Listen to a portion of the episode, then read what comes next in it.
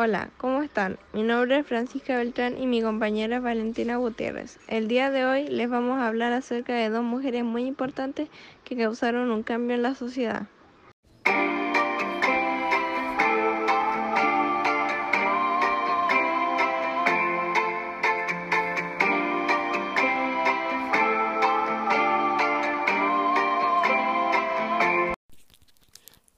Científica importante destacarías de la historia? Casi todos responderíamos el mismo nombre, Marie Curie. Sin embargo, además de ella, ¿conoces alguna más? Es difícil recordar muchos más nombres de mujeres que hayan destacado en la ciencia, sin embargo existen y han aportado en muchas cosas. Una de estas sería Hipatia de Alejandría, es la primera mujer matemática de la que se tiene conocimiento razonable, seguro y detallado. Hipatia, nacida entre 350 y 370 después de Cristo, murió en 415 después de Cristo. Fue una filósofa, astrónoma, matemática neoplatónica helenística que vivió en Alejandría, Egipto, entonces parte del Imperio Romano de Oriente. Fue una destacada pensadora de la Escuela Neoplatónica de Alejandría, donde enseñó filosofía y astronomía. Hipatia fue reconocida en su vida como una gran maestra y una sabia consejera. Fue una maestra carismática que dejó una profunda huella en sus discípulos, algunos de ellos también importantes científicos de la época. Además, escribió sobre geometría, álgebra y astronomía. Mejoró y construyó instrumentos astronómicos como el astrolabio o el planisferio. Hipatia también llevó a cabo un análisis matemático de los movimientos de los astros escritos por Ptolomeo en las tablas o canon astronómico. Por lo que se refiere a las ciencias aplicadas, sabemos que gracias a los escritos de sus discípulos, que confeccionó un planisferio celeste y un hidroscopio para pesar los líquidos. Diversas fuentes como el cronista eclesiástico Arriano Filostorgio, Esiquio y Damasio señalan que Hipatia destacó por encima de su padre en talento y logros científicos y que, a la muerte de éste, siguió sus investigaciones sin disponer de colaboraciones. A partir de las cartas de Sinesio podemos situar a Hipatia dentro de la escuela neoplatónica cuyas ideas parten de los pitagóricos, una sociedad científica que basaba su sistema de pensamiento en la contemplación y el descubrimiento del cosmos, palabra que crearon ellos mismos. La relación entre los miembros de la comunidad pitagórica se establecía a partir de la amistad, no existiendo una estructura jerárquica. También apoyaba la igualdad de género y en consecuencia admitían bajo las mismas condiciones a hombres y mujeres. Creían que todas las personas, con independencia de su cultura, clase social y género, eran capaces de llegar a conocer el mundo perfecto porque todas tenían la misma alma. Durante la vida de Hipatia, la escuela de Alejandría transmitió esta doctrina filosófica y con el espíritu integrador pitagórico. No separaba a los estudiantes según su religión. Los alumnos de Hipatia eran un modelo de diversidad cultural, religiosa y étnica, lo cual atraía a intelectuales de diferentes partes del mundo que acudían a la ciudad para formarse sobre las diferentes concepciones filosóficas y científicas. Según las cartas de Sinesio, las clases eran diálogos en los que ella discutía con los alumnos sobre filosofía, matemáticas, astronomía, ética y religión. Hacia el final de su vida, Hipatia aconsejó a Orestes, el prefecto romano de Alejandría. Este se encontraba en medio de una disputa política con Cirilo, el obispo de Alejandría.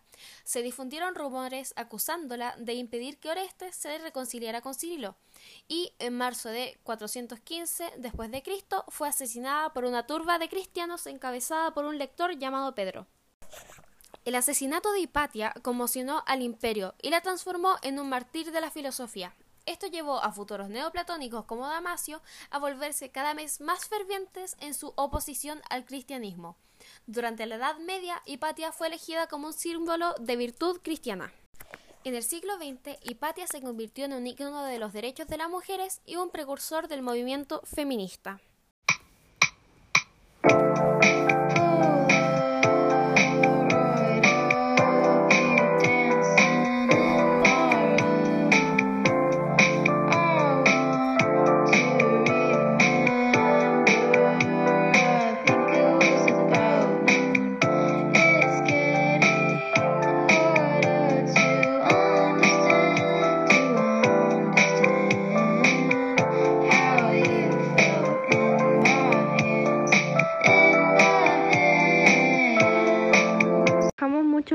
Después de la época de Hipatia, hablando de Raquel Lieberman. Ruchla Laja Lieberman nació en el siglo XX en Berdichiv, actual territorio ucraniano. Al poco tiempo se trasladó a Varsovia. Allí pasó más de dos tercios de su corta vida. Al principio del siglo pasado, la vida en la Polonia era muy dura. Ruchla como tantas otras jóvenes polacas judías, partió hacia Argentina buscando un futuro mejor, escapar a la miseria. Estaba casada con Jacob Ferber. Tenía dos hijos pequeños y decidió seguir a su marido que había partido un tiempo antes. La familia se dirigió a Tapalqué, en la provincia de Buenos Aires. En ese pueblo su cuñada Elke oficiaba de madama en un prostíbulo poco tiempo, la tuberculosis ocasionó la muerte de Jacob.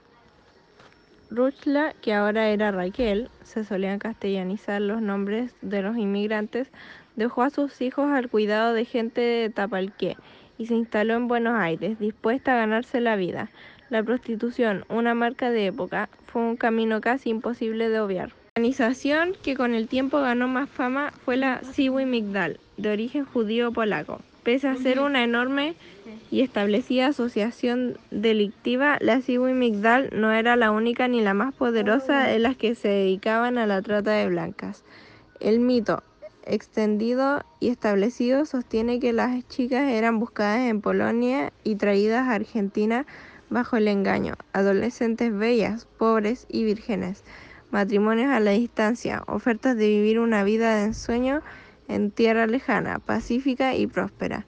La construcción exigía que se tratase de niñas inocentes y engañadas, pero en muchos casos esas mujeres sabían a qué venían al país. Las chicas que habían llegado engañadas y las que sabían a qué venían no pudieron imaginar por lo que pasarían. Las condiciones de vida eran deplorables. Eran esclavas sexuales, explotadas sin cuidados, dedicaban toda su existencia a servir sexualmente a los clientes que atiborraban los prostíbulos. Debe recordarse que en esos años la prostitución era una actividad legal y reglamentada. Miguel Lieberman trabajó durante varios años en los prostíbulos de la ciudad Migdal. Ella se quedaba con un porcentaje mayor del dinero ganado y así pronto pudo comprar su libertad en 1.500 pesos. Se casó con José Korn, considerado por muchos como un enviado de la Simi Migdal, para lograr que ella cayera de nuevo bajo sus garras. De esas asociaciones mafiosas nadie logra liberarse con facilidad. Este hombre estafó a Raquel, adquirió a su nombre una casa con 60 mil pesos de ella en una maniobra fraudulenta. Korn instaló en esa casa, como no podía ser de otra manera, un prostíbulo. Raquel se quedó una vez más sin nada y comenzó la búsqueda de su justicia. Caída de ese emporio de la prostitución que recaudaba millones por año empezó en esta pequeña estafa que la agrietada joven de 30 años decidió no perdonar. Se cruzaron con una mujer con determinación y cansada de las vejaciones, un comisario principista y un juez que no cayó en la tentación de la venalidad. Él tenía el mismo destino que las demás polaquitas, entregar su juventud a los rufianes y a los clientes, envejecer prematuramente, hastiarse de la vida y ser reemplazada por otra más joven. La mujer reclamó por su dinero, ese dinero era su independencia. La paradoja es que logró terminar con la organización de rufianes deseaba con sus ahorros convertirse ella misma en madama. No oyeron sus pedidos. Entonces denunció la estafa, pero nadie creyó que la justicia la fueran a escuchar. El comisario Julio Aslogaray, moralista y con fama de incorruptible, escuchó a Raquel y se puso en movimiento. Hacía años que estaba detrás de la organización. Nobleza, Alzo Garay le advirtió a Raquel de los riesgos de ratificar sus denuncias. Raquel le eligió seguir adelante encontró eco en un juez honesto, el magistrado Manuel Rodríguez Ocampo. Que la denuncia prosperara, Raquel mintió sobre su origen, quería proteger a sus hijos. Solo siguió el guion de la leyenda. Contó que viajó seducida por una propuesta engañosa de matrimonio y que al desembarcar en el puesto fue secuestrada y obligada a prostituirse. Raquel, que comenzó solo reclamando su deuda, terminó denunciando y describiendo el funcionamiento de la red criminal. La Migdal no pudo resistir el embate. El juez ordenó 108 no pudo resistir el embate. El juez ordenó 108 detenciones, pero con el tiempo casi todos quedaron liberados. Solo dos fueron condenados un par de años después, pero las circunstancias hicieron que el emporio de los rufianes fuera demolido. La opinión pública se estaba volviendo más moralista. En 1936 se proscribió por ley la prostitución. Raquel no llegó a verlo, murió el año anterior. Con su denuncia, Raquel provocó la caída de la Simi Migdal fue una consecuencia hasta involuntaria. Durante años se repitió la historia del viaje, del matrimonio fraudulento, de la estafa su credulidad. La escritora Mirta Schlakom, Mirta Schlakom en su libro La Polaca derribó todas estas leyendas con un formidable trabajo de investigación. Los relatos familiares, los documentos y las cartas contaban otra historia, más real, más humana, con matices y contradicciones. Ella los rescató y recuperó una vida. Murió en 1935. Un cáncer de garganta la había consumido, ya no hablaba. La agonía fue corta pero muy dolorosa. Antes de caer enferma, su aspecto tampoco era bueno. Era una persona gastada, rota, con un pasado que no la abandonaba, con un dolor perpetuo atravesándola. Sin embargo, era una mujer tranquila, había luchado, no se había rendido pese a las circunstancias adversas y había vencido contra todos los pronósticos. Lieberman vivió solo 35 años, escapó de la miseria en Polonia y viajó con esperanzas a la Argentina en busca de una oportunidad. Aquí encontró muerte, dolor, abusos y explotación. Sin embargo, a su manera, sola, contra toda una época, se animó a luchar, a pelear por lo suyo. Ese es su legado.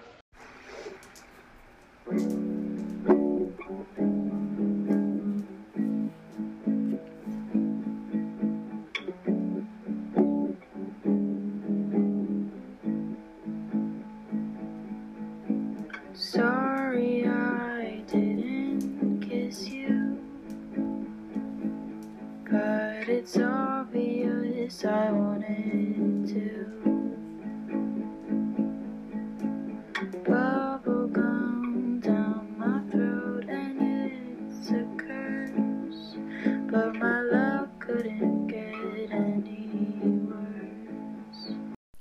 gracias por escucharnos hablar de dos mujeres muy importantes que hicieron grandes atribuciones a la sociedad. Hipatia aportando en un ámbito más científico y matemático y Raquel de una forma un poco más social. Estas mujeres no son muy conocidas, pero las queremos destacar porque fueron muy importantes. Hecho por Valentina Gutiérrez y Francisca Beltrán del octavo A, Instituto Alonso de Ercilla.